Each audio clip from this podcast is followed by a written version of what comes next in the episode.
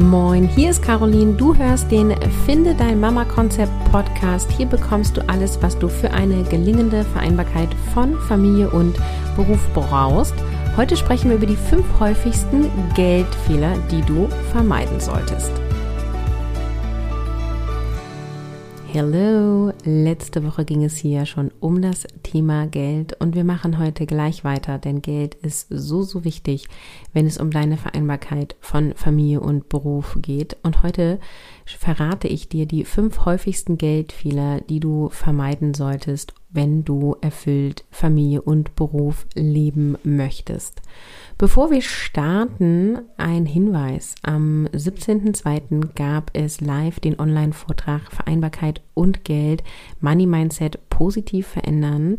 Und du hast jetzt noch die, Chance, dir die Aufzeichnung zu sichern.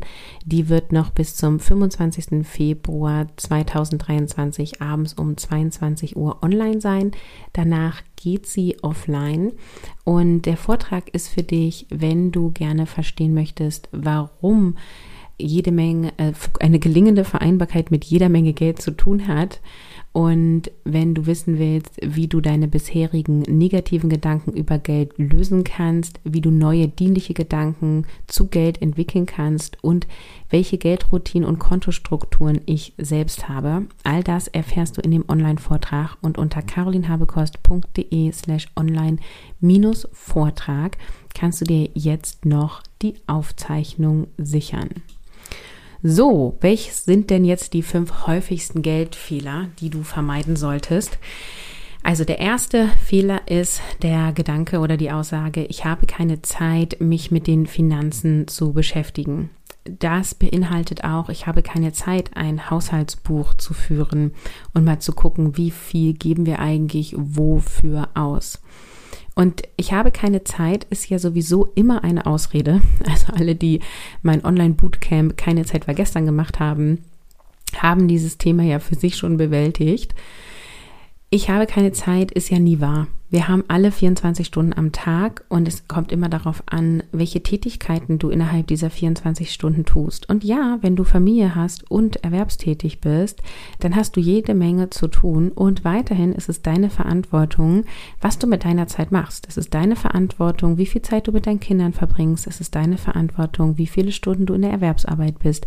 Es ist deine Verantwortung, wie du dein Leben so gestaltest, dass du viel oder wenig Fahrzeiten hast und so weiter du hast ja dein Leben so gestaltet, wie es jetzt ist. Also es kam ja keiner und hat gesagt, hey, pass mal auf, du musst jetzt bei diesem Arbeitgeber mit dieser Anzahl der Stunden arbeiten, dein Fahrtweg wird so lange dauern, du musst die komplette Care-Arbeit alleine machen und so weiter. Nein, wenn das auf dich zutrifft, dann hast du dir das so kreiert. Also so wie dein Leben jetzt ist, ist die, ist das Ergebnis der Entscheidungen, die du in der Vergangenheit getroffen hast. Und die gute Nachricht ist, du kannst ab sofort andere und neue Entscheidungen treffen und dein Leben neu gestalten. Ist das immer einfach? Nö. Ist es möglich? Ja. So.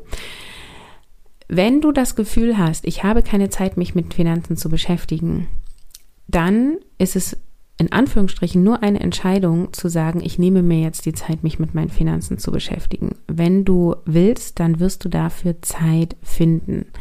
Meistens wollen wir nicht. Also ein kann ich ist ja sehr oft auch äh, wollen wir nicht, ne? Also Frau Kannig wohnt in der Woll äh, Willnichstraße. Jedenfalls meistens ist das eine Art von Aufschieben, Augen zu machen. Ich gucke da nicht hin. Es ist nicht wahr, dass du keine Zeit hast. Du hast so viel Zeit für die Dinge, für die du dir Zeit nehmen möchtest. Und dich mit Geld zu beschäftigen, ist total wichtig, damit du ein selbstbestimmtes, erfülltes Leben führen kannst und auch erfüllt bist mit Familie und Beruf. Das heißt, wenn du dir bisher keine Zeit nimmst, dich mit deinem Geld, mit deinen Finanzen auseinanderzusetzen, dann kannst du ab jetzt dir Zeit dafür nehmen. Und nein, das heißt nicht, dass du jetzt gleich irgendwie den halben Tag pro Woche dafür blocken musst und all deine Finanzen durchgehen musst. Wäre auch cool, musst du aber nicht. Es reicht, wenn du jetzt sagst, hey, ich höre mir jetzt mal mehr zu dem Thema Geld und Finanzen im Podcast an und hörst die Episoden hier im Podcast dazu oder in einem anderen Podcast oder du kaufst das nächste Buch, was du dir kaufst und liest, ist mal ein Money Mindset Buch, ja. Also fang an, deine Gedanken und dein Handeln auch mit dem Thema Geld und Finanzen zu beschäftigen. Und dann kannst du die Zeit, die du in Finanzen investierst, immer mehr in deinen Alltag integrieren. Ein zweiter häufiger Geldfehler ist, wir als Frauen, mein Mann kümmert sich um unsere Finanzen. Ja, das ist, glaube ich, der häufigste Fall. Es gibt manche Familien, das ist andersrum, wo der Mann sagt, und die Frau kümmert sich um unsere Finanzen. Hier geht es um das Thema Verantwortung. Wenn du deine Finanzen an eine andere Person abgibst, zum Beispiel an deinen Partner, deine Partnerin, vielleicht aber auch an irgendeinen Berater, Beraterin, dann trägst du die Verantwortung nicht selber, sondern gibst die ab, ja. Und das Problem daran ist, auch wenn du verheiratet bist oder in Partnerschaft lebst, du bist immer noch du. Also ihr zusammen seid auch eine Gemeinschaft und trotzdem bist du immer noch Individuum. Und ja, ich wünsche mir für alle, die hier in einer glücklichen Partnerschaft sind, dass es für immer und ewig so sein wird. Und wir wissen alle, dass das nicht so sein muss und dass die Statistik auch was anderes sagt. Das heißt, wenn du dich bei den Finanzen komplett auf dein Gegenüber verlässt, dann bist du total abhängig. Das heißt, im Falle einer Trennung, im Falle dessen, dass dein Partner krank wird, einen Unfall hat, verstirbt, ja, bist du aufgeschmissen. Und wenn so ein Schicksalsschlag passiert, dann glaube ich, ist das Letzte, worauf man Bock hat, sich dann auch noch um Finanzen kümmern zu müssen. Das heißt, es schafft eine totale Freiheit, wenn auch, also wenn du in einer Ehe bist oder Partnerschaft bist, wenn beide finanziell für sich selber stehen. Also ihr könnt euch ruhig zusammen veranlagen lassen, ne? das meine ich gar nicht, aber dass du genauso den Überblick hast wie er und dass du sozusagen weißt, wie viele Konten gibt es, wo haben wir welchen Kredit, wie viel zahlen wir da ab, welche Möglichkeiten haben wir, bei welcher Bank liegt das, dass du dich da einloggen kannst, dass du dann Ansprechpartner kennst, dass du weißt, welche Versicherungen im Zusammenhang mit den Dingen, die ihr da zusammen angeschafft habt, existieren, alles sozusagen. Es spricht auch nichts dagegen zu sagen, okay, hey, äh, mein Mann ist der Hauptansprechpartner der Bank gegenüber für unseren gemeinsamen Hauskredit zum Beispiel. Es geht nur darum, dass du nicht die Verantwortung komplett loslässt und einfach null Plan hast. Das ist einfach, ich sag's mal ganz direkt, ja, ohne dass ich das beleidigend meine, aber das ist einfach dumm und Augen zu machen. Und das sollte nicht passieren. Wenn dir das passiert ist, sei liebevoll zu dir selber und ändere es ab sofort. Sprich mit deinem Partner darüber, wo haben wir was. Guckt, dass ihr Gemeinschaftskonten habt oder dass du eine Vollmacht auf das Konto hast, dass ihr sozusagen so frei wie möglich miteinander im Bereich Finanzen agieren könnt. Dritter häufiger Fehler beim Thema Geld. Ich rede nicht gerne über Geld. Das haben die meisten von uns nicht gelernt, mich übrigens eingeschlossen. Ähm, ich finde es heute noch komisch, jemand anderen zu fragen, was verdienst du denn? Im Online-Business ist es zum Glück relativ transparent und in so Masterminds und so geht es ganz schnell darum, wie viel Umsatz machst du pro Monat oder so. Ähm, aber ich finde gerade so unter Freunden und auch mit Eltern und so ist das ein Thema, ja, was irgendwie super selten da ist. Und wenn, dann wird da so vorsichtig drüber gesprochen. So, ja, ich verdiene jetzt zehn Prozent mehr als beim alten Arbeitgeber oder ich stehe finanziell ganz gut da. Und da weiß man immer nicht, was heißt denn das? Haben die jetzt 2,50 Euro mehr im Monat oder haben die jetzt 3000 Euro mehr im Monat? Das kann irgendwie alles sein, ne? so. Und auch wie viel Geld eine Familie sozusagen braucht, in Anführungsstrichen, um ausreichend finanziert zu sein, gibt, gibt auch jede Familie einen unterschiedlichen hohen Wert an. Also das ist super individuell. Und das Problem ist, wenn du nicht gerne über Geld redest, dass du dich auch so schlecht einordnen kannst. Und in der Regel kannst du dann auch schlechter Geld verhandeln, also Gehaltsverhandlungen führen bei deinem Arbeitgeber, weil du ja auch überhaupt nicht gewohnt bist, darüber zu reden und wahrscheinlich auch gar nicht weißt, was deine KollegInnen verdienen.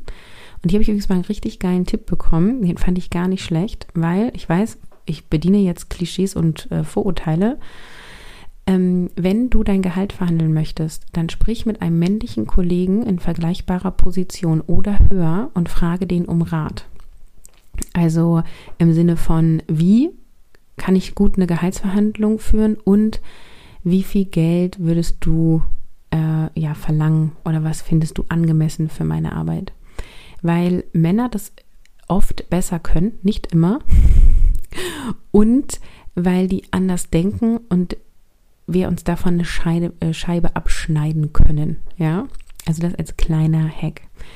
Grundsätzlich darfst du üben, über Geld zu reden. Fang doch mal mit deinem Partner, mit deiner Partnerin an oder ähm, ja, indem du dich mehr mit diesem Thema beschäftigst. Also Geld darf einfach auch mehr in deine Gedanken kommen und dann ist es auch einfacher, über Geld zu sprechen.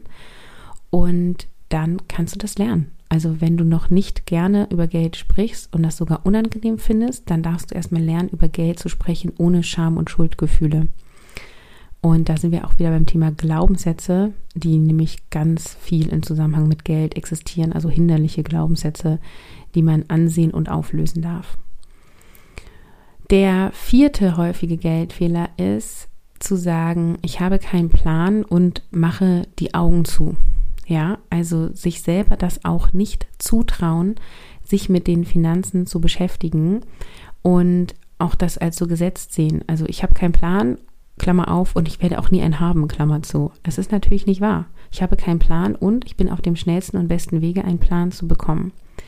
Ich ziele ab auf das Thema Rente, äh, Vorsorge und Absicherung grundsätzlich, aber auch sowas wie viele Menschen zahlen für Abos, die sie gar nicht nutzen und vergessen, dass sie Abos haben, weil sie halt eben nicht regelmäßig auf ihr Konto gucken und dann sehen sie halt nicht, dass da jeden Monat 35 Euro für ein Fitnessstudio abgehen, wo sie irgendwie nur dreimal waren und da jetzt aber seit drei Jahren für zahlen, so.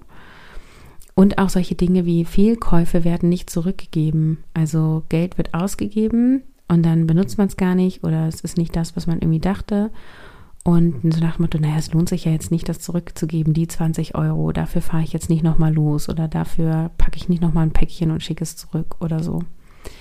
Das heißt, ähm, es werden einfach die Augen zugemacht und es wird einfach so hingenommen. Und das ist aus meiner Sicht ein großer Fehler. Du solltest immer hingucken und du solltest auch zumindest einen groben Plan haben. Der darf sich ändern, weil es passiert ja auch immer viel, aber du darfst schon einen Plan haben.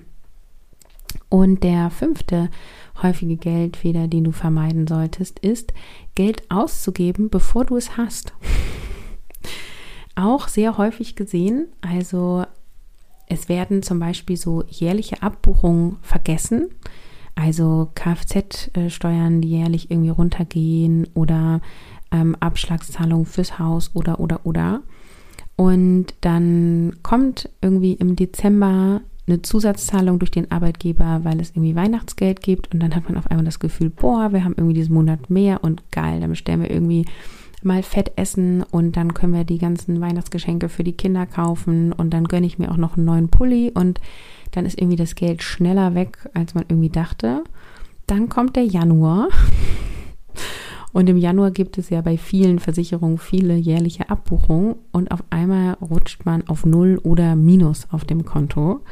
Upsi bupsi, das war nicht so gewollt. Das heißt, das Geld wurde quasi ausgegeben, ähm, obwohl das Geld auf deinem Konto für was anderes ja gedacht war, beziehungsweise besser investiert gewesen wäre, nämlich zum Beispiel für die jährlichen Abbuchungen.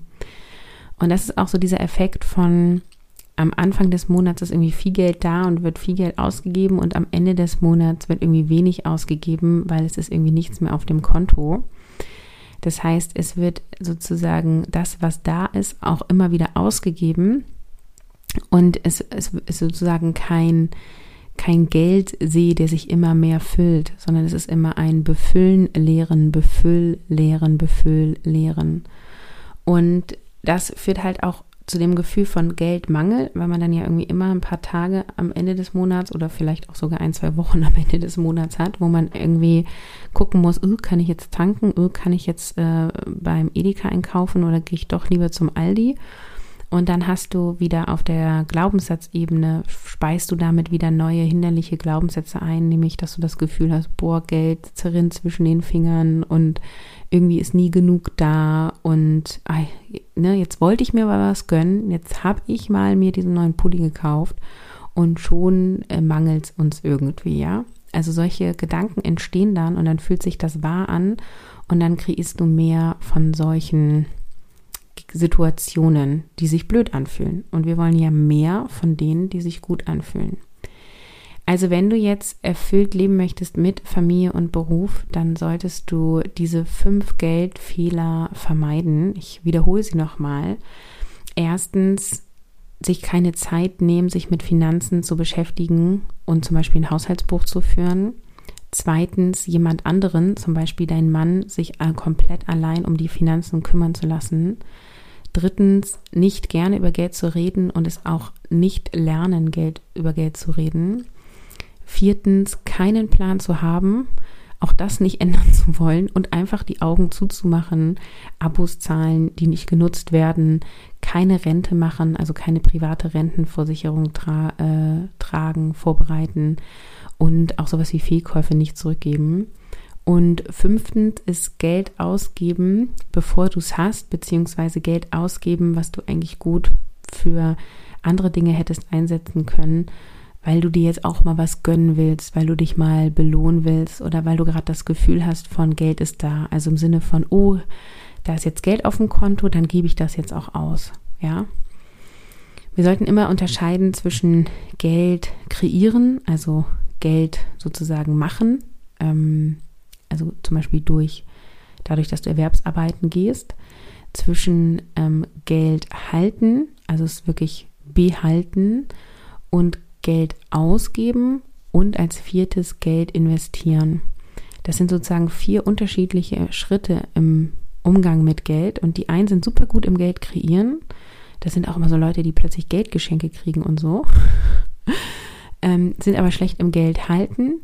Oder es gibt Menschen, die können ganz gut Geld halten, aber die kreieren nicht so viele. Ich will sagen, es gibt auf unterschiedlichen Ebenen gewisse Herausforderungen und Hürden die dazu führen können, dass du das Gefühl hast von, oh, wir haben zu wenig Geld oder oh mein Gott, wäre wär besser, wenn es mehr wäre.